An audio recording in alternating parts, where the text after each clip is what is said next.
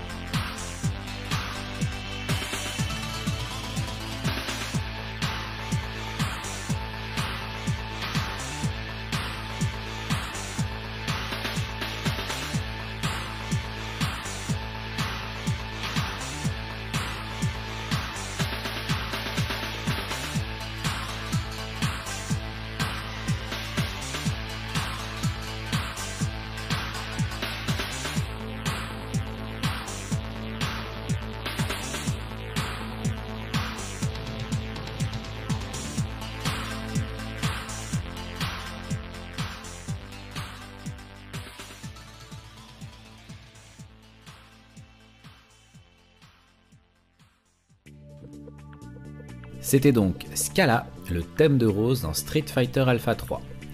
Un jeu que l'on abordera tout à l'heure pour expliquer aussi d'où viennent ces noms alambiqués et à rallonge dont Street Fighter est coutumier. Mais l'histoire qui nous intéresse aujourd'hui débute en 1979, avec la création de l'entreprise Japan Capsule Computer, dédiée à la fabrication de machines de jeux électroniques. Après des histoires de fusion de sociétés appartenant au même groupe, enfin un gros bordel, la société Capcom, telle que nous la connaissons, voit le jour en 1983. Capcom sortira son premier jeu un an plus tard, le shoot'em up Vulgus. Mais la série de jeux qui nous intéresse dans cet épisode, à savoir Street Fighter, verra son premier jeu sortir en arcade en 1987. Ce n'était pas le premier jeu de combat, titre qui revient à Heavyweight Champ, un jeu de boxe sorti par Sega en 1976. Cependant, Street Fighter va réussir à se démarquer de ses concurrents dès son premier jeu.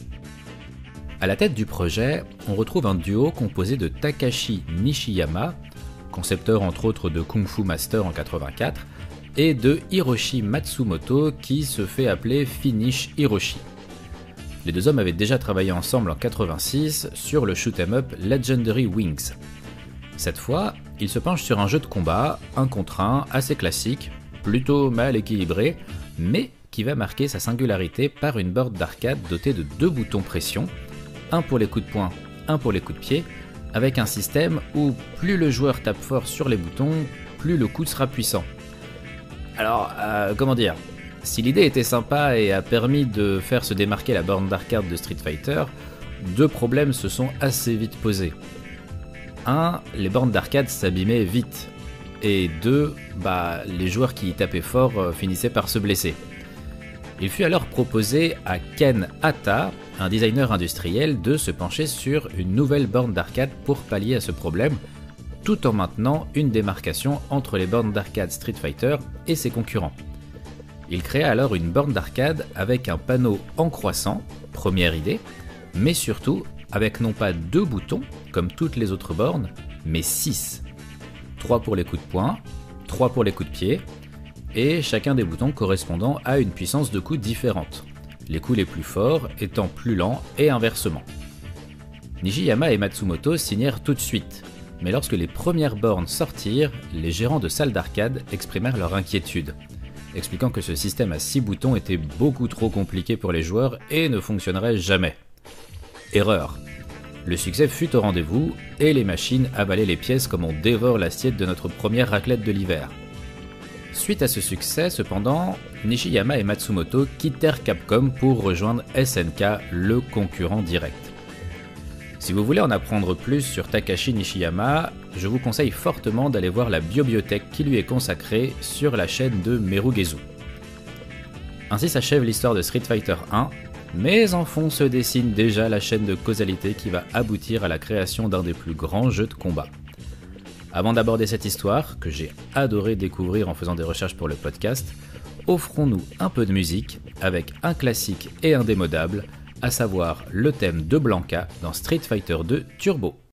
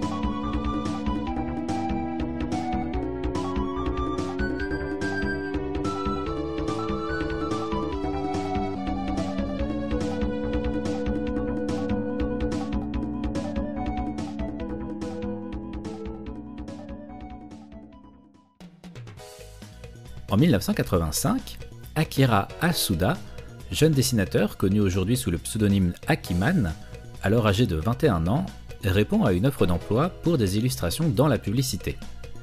Étonnamment, à la sortie de cet entretien, Akiman reçoit l'approbation d'un certain Yoshiki Okamoto et devient un nouvel employé de la firme Capcom. La même année, il signera le dessin de la jaquette de 1942 un shoot'em up avec scrolling vertical assez réussi et assez bien reçu. En 1986, après avoir terminé son travail sur Hyper Side Arms, encore un shoot'em up, Akiman prend son courage à deux mains et alors qu'il se retrouve aux toilettes en même temps que son chef, par hasard ou pas, on ne le saura jamais, il lui demande une promotion en tant que game planner.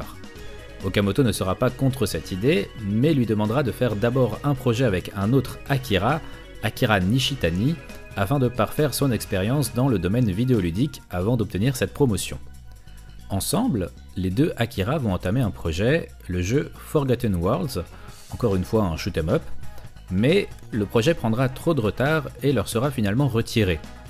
Ils seront alors redirigés sur un autre projet qui traînait dans les cartons, la suite d'un ancien jeu de combat qui avait fait ses preuves en arcade un an plus tôt, un certain Street Fighter. Avant de débuter ce nouveau projet, Kenzo Tsujimoto, fondateur de Capcom et grand cinéphile, va voir les deux designers et leur colle une liste de films à regarder pour stimuler leur élan créatif. Parmi ces films, deux vont particulièrement marquer le duo des Akira. Le premier, The Street Fighter avec Charles Bronson, et le deuxième, Streets of Fire avec Willem Dafoe, où un gang de rue kidnappe une jeune fille, obligeant un garçon à aller jouer à la castagne dans la rue pour la secourir. À peine le projet Street Fighter 2 entamé, les deux Akira se mettent d'accord sur l'idée d'un jeu de combat avec des combattants venant des quatre coins du monde. Mais très vite, leurs espoirs tombent à l'eau avec une pénurie mondiale de puces mémoire obligeant les jeux de l'époque à se limiter dans leurs ressources. Si le projet était resté en l'état, Street Fighter 2 aurait dû sortir avec moins de mémoire que le premier Street Fighter. Chose impensable. Alors, sur décision de Yoshiki Okamoto, producteur du projet, le jeu va prendre un autre virage et devenir un beat'em up connu sous le nom de Final Fight, et probablement très inspiré dans son écriture du film Streets of Fire. Il servira de test pour beaucoup de designs prévus pour Street Fighter 2, mais n'en demeure pas moins un excellent jeu ayant rencontré un grand succès dans les salles d'arcade. Nous sommes alors en 1989, soit deux ans avant la sortie de Street Fighter 2. Avec le succès de Final Fight, le trio Okamoto, Nishitani et Asuda gagne en crédibilité et en largeur de manœuvre accordée par Capcom. La voie est désormais toute tracée pour reprendre et pousser à son maximum leur projet initial, Street Fighter 2. Avant d'entamer le cœur même de la création de Street Fighter 2, on va se refaire une pause musicale avec le thème Jay-Z NYC 99, la version de Street Fighter 3 Third Strike, mais une cover par Insane in the Rain Music.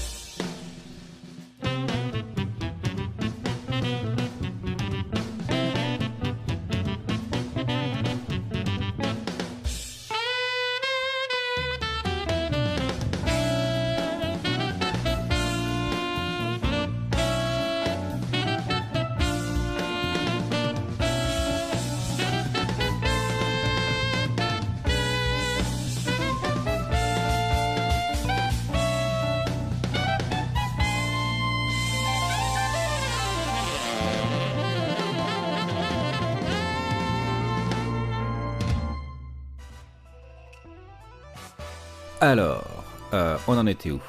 Euh, Oui, alors il se peut que ma voix ait un petit peu changé parce que je termine pas d'enregistrer le même jour et je suis un peu malade aujourd'hui, donc euh, c'est la fête.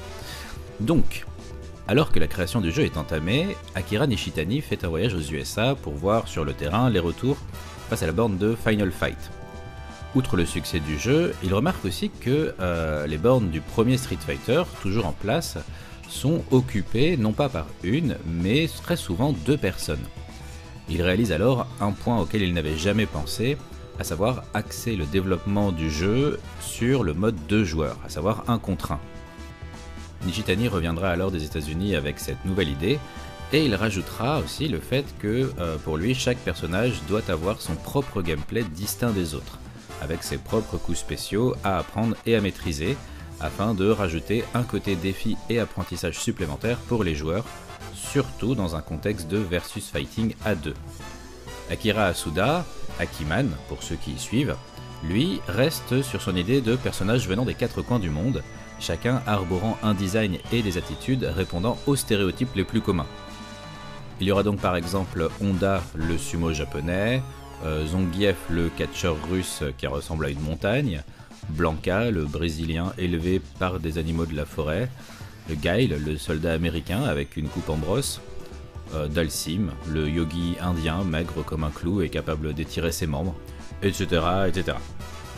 Le projet avance, Okamoto a tellement confiance dans le duo des Akira qu'il n'intervient que très peu dans le développement du jeu.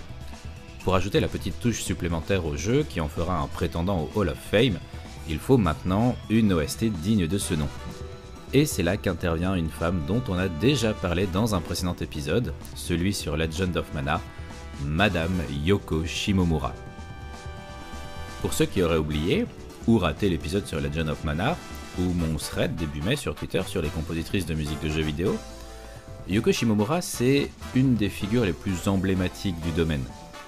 Outre le fait, et c'est le sujet du jour, qu'elle est à l'origine de quasiment tous les thèmes des personnages de Street Fighter 2, sauf celui de Sagat qui a été composé par Isao Abe, vous la connaissez aussi très probablement pour ses compositions pour bah, Legend of Mana du coup, mais aussi Heroes of Mana, Kingdom Hearts, Live Alive, Parasite Eve, une partie de l'OST de Xenoblade Chronicles et des RPG Mario et Luigi sur DS, Radiant Historia, ou même plus récemment Final Fantasy XV et prochainement Kingdom Hearts 3. Donc euh, c'est un peu la classe quand même, c'est un peu la patronne. Son travail sur Street Fighter 2 va apporter un côté vraiment claquant, joyeux, motivant au jeu, avec des sonorités qui, sans toujours sonner typiquement en rapport avec les pays des personnages, ne sonnent jamais faux et collent toujours à l'ambiance de la zone de combat. Et encore aujourd'hui, ces musiques sont tellement ancrées dans la mémoire des joueurs qu'elles sont très souvent reprises, bon alors de manière adaptée ou avec un style différent, pour les thèmes des personnages emblématiques présents dans les jeux récents. Kenzo Tsujimoto, le PDG et fondateur de Capcom, jette alors un jour un œil euh, fin 90 sur l'avancée du projet. Et le moins qu'on puisse dire, c'est que ses espérances ont été largement dépassées. Il sent que le jeu va faire un carton et décide de préparer le terrain en conséquence. Il se rend aux États-Unis et demande à Jeff Walker, nouveau responsable des ventes sur place, de tout mettre en œuvre pour assurer un démarrage canon au jeu à sa sortie en salle d'arcade. Ce dernier va alors mettre une borne de test dans les locaux du golf de Sunnyvale et le succès est immédiat.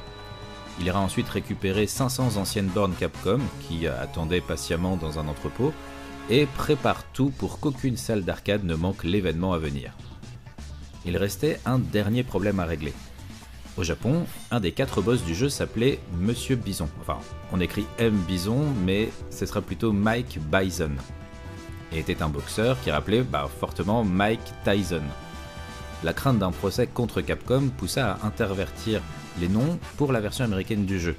Ainsi, Mike Bison, le boxeur, devint Balrog.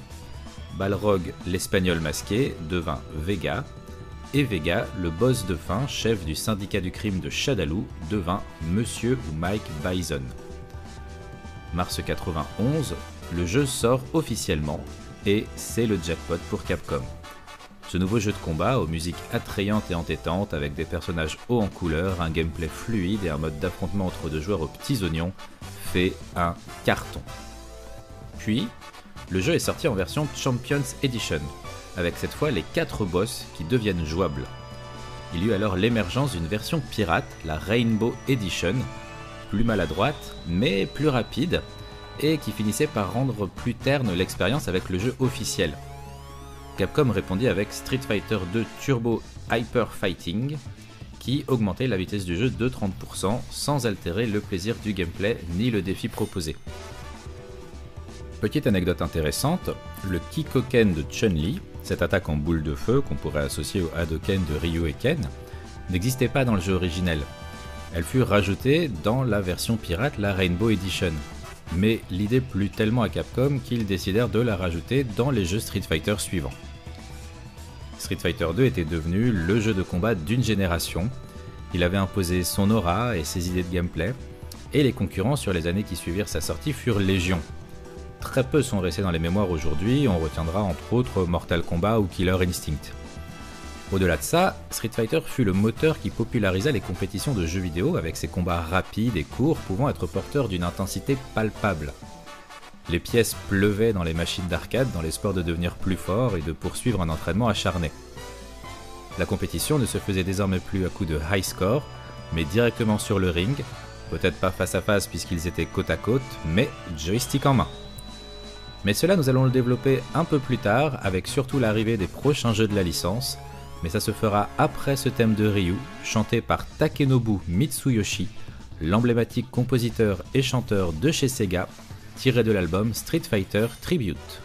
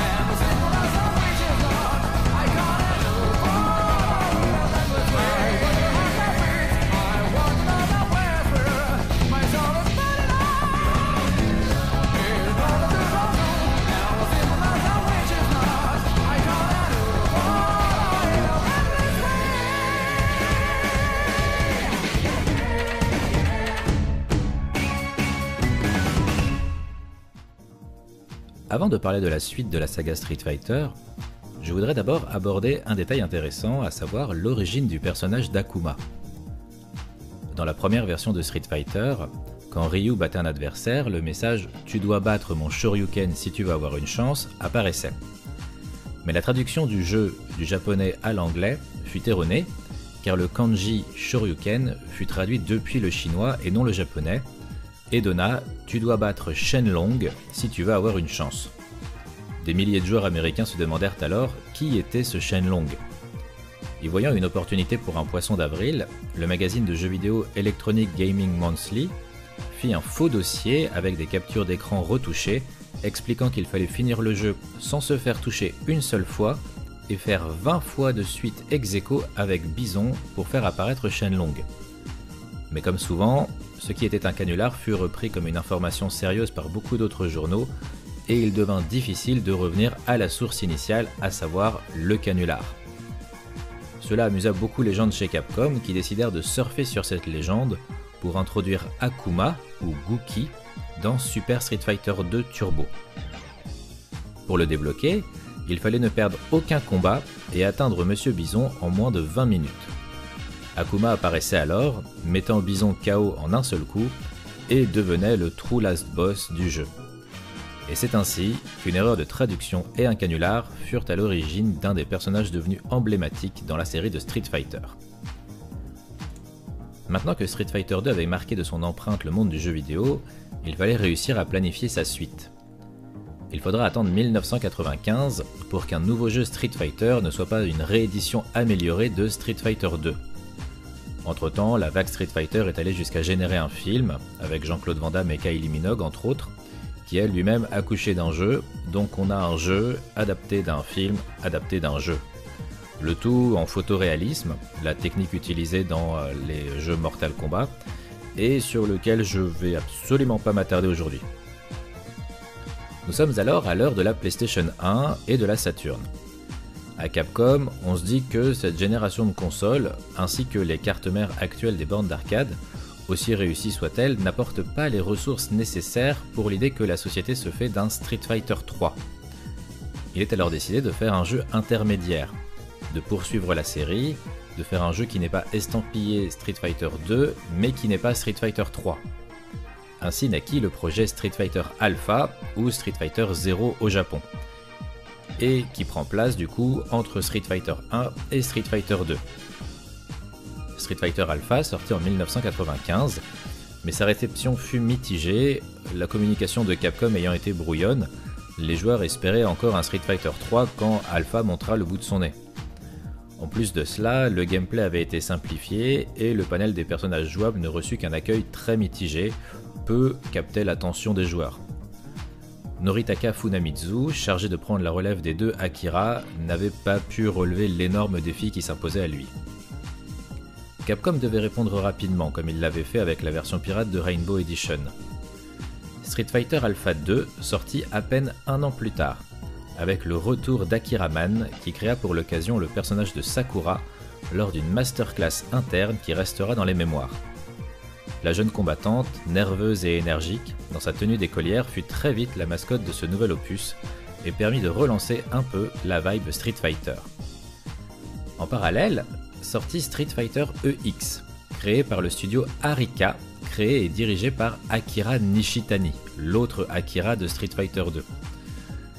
Le jeu était le premier à tenter l'expérience en 3D pixelisé pour répondre un peu au phénomène Tekken. Capcom avait autorisé Nishitani à sortir son jeu estampillé Street Fighter sans qu'il ne soit fait en interne chez Capcom. Mais le succès ne fut pas vraiment au rendez-vous. Il y eut quand même 4 autres jeux EX, mais qui ne marquèrent ni par leur réussite en tant que jeu, ni par leur succès en termes de vente. Enfin, de 1997 à 1999, Capcom s'autorisa enfin à sortir la suite officielle de Street Fighter 2. Vous l'aurez deviné, Street Fighter 3. Mais la hype ne prit pas vraiment. Les joueurs se plaignant d'un trop grand nombre de nouveaux personnages et d'une perte de repères dans le gameplay. Qu'à cela tienne, le jeu sortira avec une deuxième version appelée Second Impact et une troisième Third Strike. L'accueil fut bon, les joueurs apprécièrent les modifications et améliorations, mais les ventes ne décollèrent jamais. Cela n'empêcha pas Sir Strike d'être à l'origine d'un des plus grands moments de l'histoire de l'e-sport, dont je vais vous parler, mais juste après Snowland, le thème de Necro et 12 dans Street Fighter 3 Third Strike.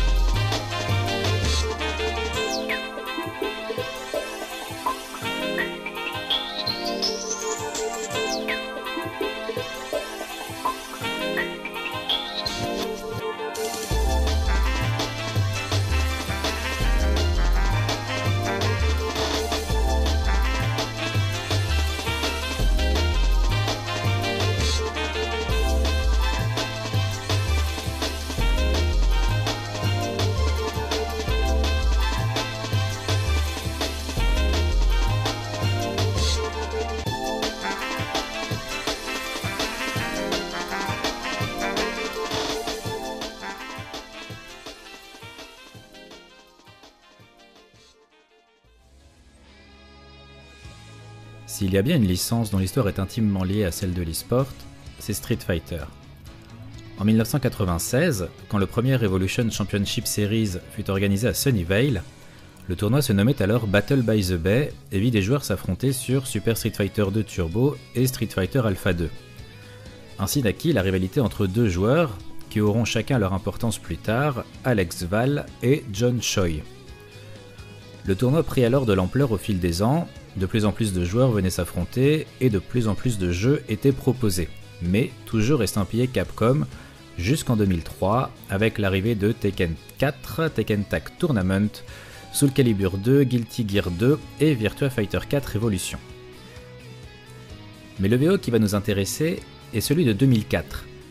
Nous sommes alors en demi-finale du tournoi Street Fighter 3 Third Strike les deux compétiteurs hors pair s'affrontent en demi-finale Justin Wong et Daigo Umehara, surnommé The Beast. Wong joue avec Chun-Li et Daigo avec Ken. La tension est palpable. La salle est impatiente de savoir qui sortira vainqueur de ce choc des titans. Lors du match décisif, Daigo se retrouve assez vite avec une barre de vie au plus bas. Le prochain coup le touchant lui coûtera le match à coup sûr. L'issue du combat ne fait plus de doute. Ce qu'il faut savoir, c'est que dans Street Fighter 3 Third Strike, il existe deux systèmes de parade.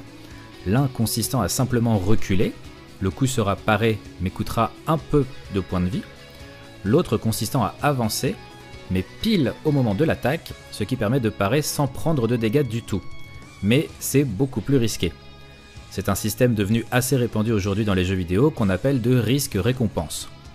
Mais il implique un timing parfait face aux attaques adverses. Alors que le match semble joué, Wong lance le combo Super Art de Oyokusen de Chun-Li, une série ininterrompue de 15 attaques devant lui assurer la victoire. Contre toute attente, Daigo va alors réussir à faire une parade parfaite, puis deux, puis trois, et ainsi de suite, parant comme par miracle tous les coups du combo de Justin, réussissant un exploit sans précédent. Il ne prendra aucun dégât. Mieux, à peine a-t-il paré la dernière attaque qu'il enchaîne avec son propre combo, le Super Art 3 de Ken, un combo de 12 coups. Comme paralysé par ce que vient de réaliser son adversaire, Justin ne réussira pas une seule parade, et sa barre de vie, alors presque remplie de moitié, va se vider jusqu'à un coup final magistral sur un Shoryuken d'anthologie. L'écran affichera KO, mettant un terme au combat. La salle est en délire, les spectateurs applaudissent, cette improbable victoire, appelée Moment 37 de l'EVO 2004, reste pour beaucoup le plus grand moment de l'e-sport. Ce moment possède sa propre page Wikipédia et un livre lui a même été dédié. Vous pouvez aller le chercher sur YouTube, l'effervescence qui s'en dégage est communicative. Mais l'histoire entre Street Fighter et l'e-sport ne s'arrête pas là. Et pour cela, il manque encore un jeu, celui qui a tout bouleversé dans le monde de l'e-sport celui qui a fait exploser les ventes de stick arcade. Pour cela, il va nous falloir faire un bond en 2006. Mais ce sera après un retour aux sources avec le thème de Sagat dans Street Fighter 2.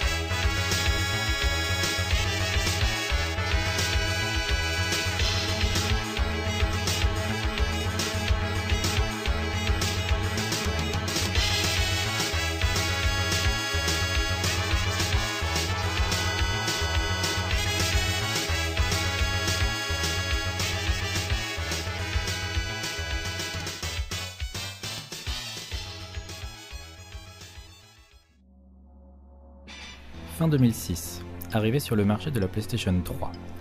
Yoshinori Ono, producteur chez Capcom, ayant travaillé sur Street Fighter Alpha 3 et Street Fighter 3 Third Strike, mais aussi sur Devil May Cry, Dino Crisis 2, Onimusha 2 ou Breath of Fire 4, voit dans cette nouvelle génération de consoles l'opportunité de redonner à la licence Street Fighter son éclat d'antan. Devant les retours mitigés des derniers jeux, il se dit qu'il est temps pour un retour aux sources. Et quand je dis aux sources, je parle vraiment du tout début. Pour cela, il va aller chercher Takashi Nishiyama, et Hiroshi Matsumoto, les deux compères de l'époque du tout premier Street Fighter.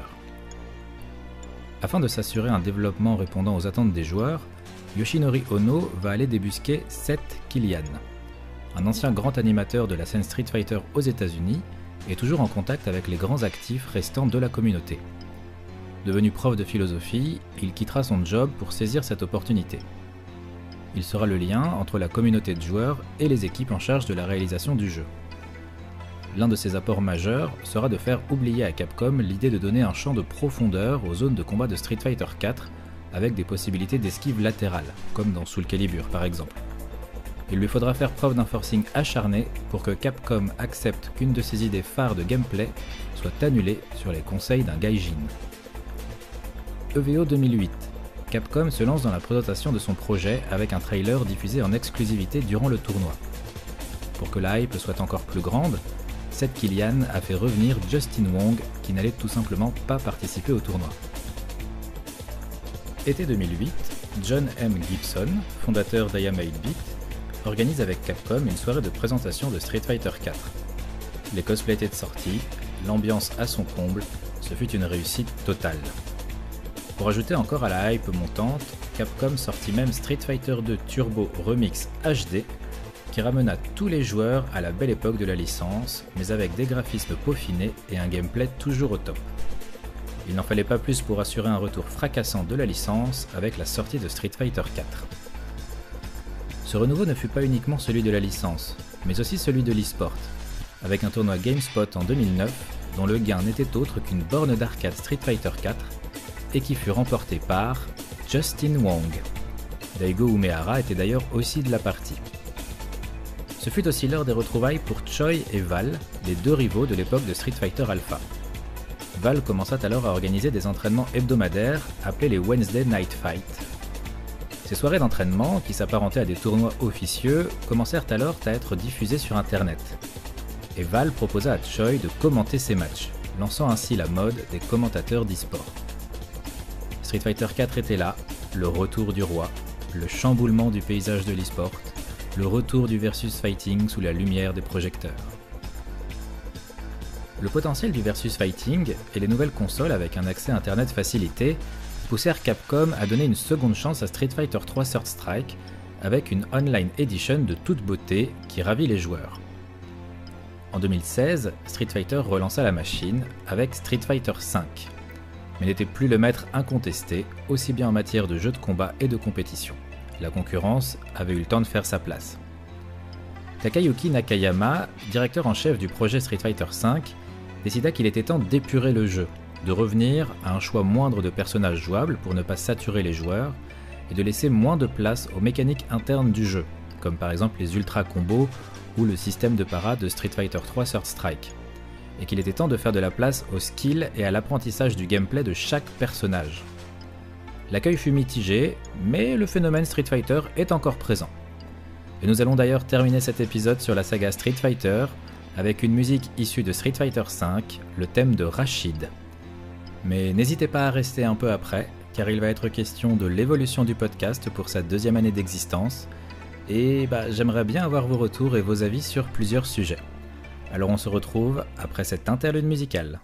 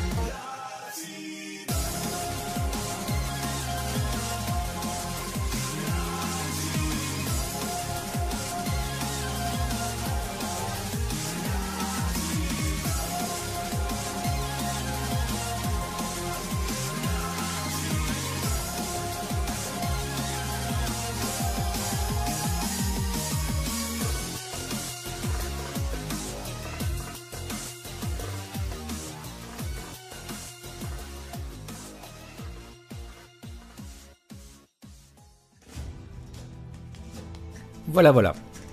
Alors déjà, merci d'être resté. Tout d'abord, je tiens à remercier tous ceux qui écoutent ce podcast parce que franchement, chaque mois, juste, je reviens pas quoi. De vos retours, de vos conseils, de vos encouragements. En fait, quand j'ai osé tenter l'expérience du podcast il y a maintenant un an, je pensais que ça allait durer quoi? 4, 5 épisodes maximum? Et voilà que je termine d'enregistrer le 17ème aujourd'hui. Et la motivation pour continuer, bah, l'air de rien, elle vient de vous en fait de, vos retours, de vos partages, de vos avis. Du coup, bah, merci. Comme vous l'avez peut-être vu sur Twitter, le Tombéry musical est désormais accessible sur plusieurs supports. YouTube, SoundCloud, iTunes, Podcast Addict, en MP3 téléchargeable aussi pour écouter quand vous voulez, sans internet. Et grâce à Petrovski et son travail acharné, il y a même un site internet, qui vous permet de retrouver tous les épisodes et d'avoir accès en une page à tous les modes d'écoute possibles. Et ça, c'est juste incroyable et quelque chose qui m'aurait paru inimaginable il y a un an et un mois et il y a même encore quelques semaines. Cette première année m'a permis de prendre un peu de recul sur le podcast en lui-même. Je le fais bien sûr en amateur total, seul pour la recherche bibliographique, l'écriture, l'enregistrement et le montage. Et bah, c'est assez chronophage. À cela s'ajoute que bah, j'ai beaucoup de jeux dont j'aimerais vous parler, mais sans avoir réussi à trouver énormément d'informations ou d'anecdotes sur le jeu ou l'équipe derrière le jeu, notamment sur des jeux indés. Ces derniers mois, j'ai pu faire plusieurs épisodes longs, aux alentours d'une heure, et c'était franchement passionnant à faire.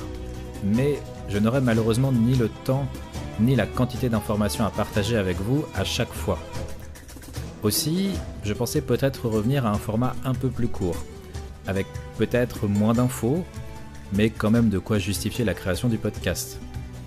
Au tout départ, mon but était de partager avec vous des musiques de jeux vidéo et de créer un podcast qui serait sympa à écouter, aussi bien en fond sonore qu'en y prêtant un peu plus attention. Du coup, je me dis qu'un format plus court, peut-être même parfois avec deux musiques à la suite, si jamais j'ai vraiment une grosse playlist que je n'arrive pas à dégarnir pour faire des choix, est une possibilité. De mon côté, j'ai envie d'essayer pour garder le plaisir de vous parler de jeux dont j'ai envie de vous parler et de partager avec vous, sans me forcer à aller chercher des jeux où il y aura peut-être plus d'infos mais qui ne m'attirent pas particulièrement.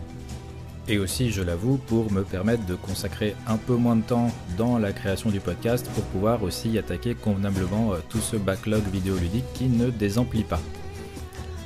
Si vous avez des remarques, des critiques, des conseils sur cette évolution que je pense apporter très prochainement au podcast, n'hésitez surtout pas, c'est vraiment très important pour moi. Donc voilà, dites-moi sur euh, bah, des podcasts peut-être plus courts, peut-être euh, moins d'infos, puisqu'il y aura moins d'anecdotes à raconter. Euh, est-ce que ça vous pose problème? Est-ce que vous préférez que, au contraire, je sorte peut-être moins de podcasts, mais que je parle de plus gros jeux? Ou est-ce que ça vous va si je parle de jeux indés avec moins d'infos et peut-être plus de musique? Voilà, je suis vraiment curieux d'avoir votre avis là-dessus pour euh, bah, qu'on trouve un équilibre entre moi qui continue de, prendre du plaisir à, les réaliser et vous qui continuez à trouver intéressant de, de les écouter. Donc voilà, je vous remercie d'avoir écouté jusqu'au bout. J'espère que cet épisode vous aura plu.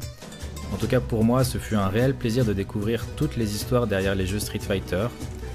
Alors je voudrais bien remercier toutes les personnes qui euh, m'aident et qui m'encouragent à continuer, mais me connaissant, je vais forcément oublier un nom, donc pour vexer personne, sachez que si vous vous sentez ne serait-ce qu'un minimum concerné par ces remerciements, c'est probablement que vous les méritez.